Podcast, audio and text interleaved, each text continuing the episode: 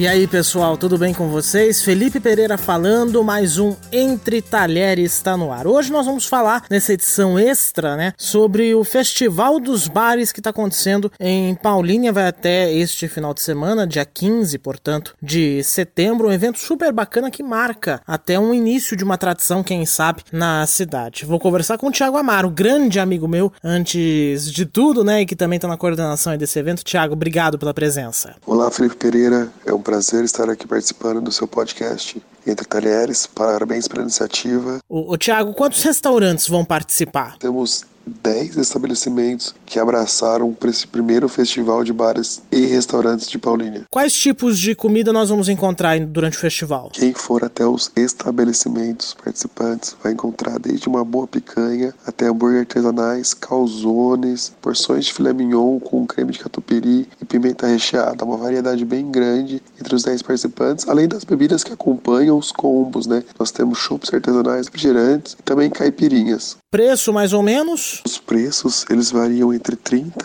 e 100 reais mas em média, cada estabelecimento está aplicando um desconto de 15 e 20% no combo bebida mais comida. Beleza.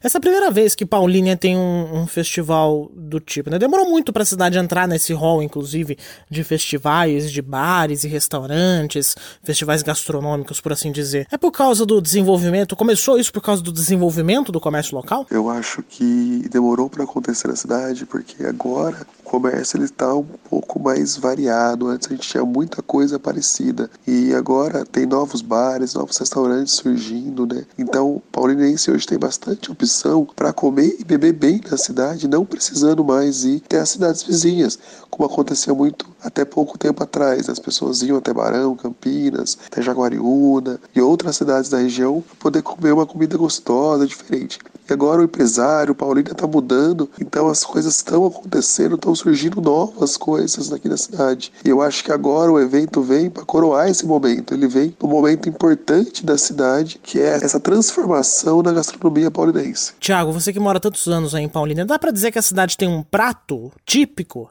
Infelizmente, não tem um prato típico. Paulina não tem uma gastronomia para chamar de sua, né?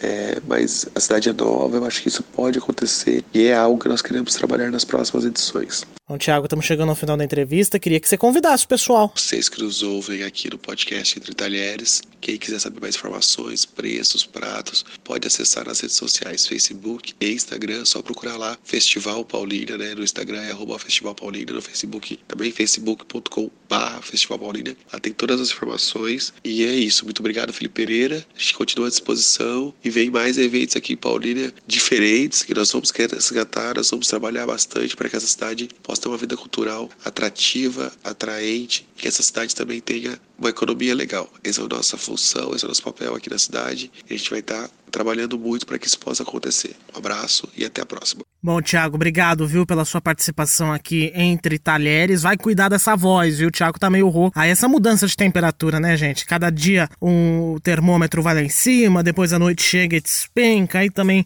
numa garganta que aguente, né? Obrigado, viu, Thiago? Gente, é o seguinte, sábado eu tô de volta trazendo mais da gastronomia para você e espero, claro, a sua participação, como sempre.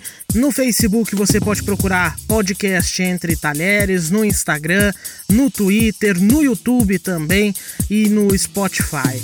É isso, gente. Obrigado pela companhia. Aliás, sábado tem uma estreia super bacana para você. Você não pode perder, viu? Tchau, gente.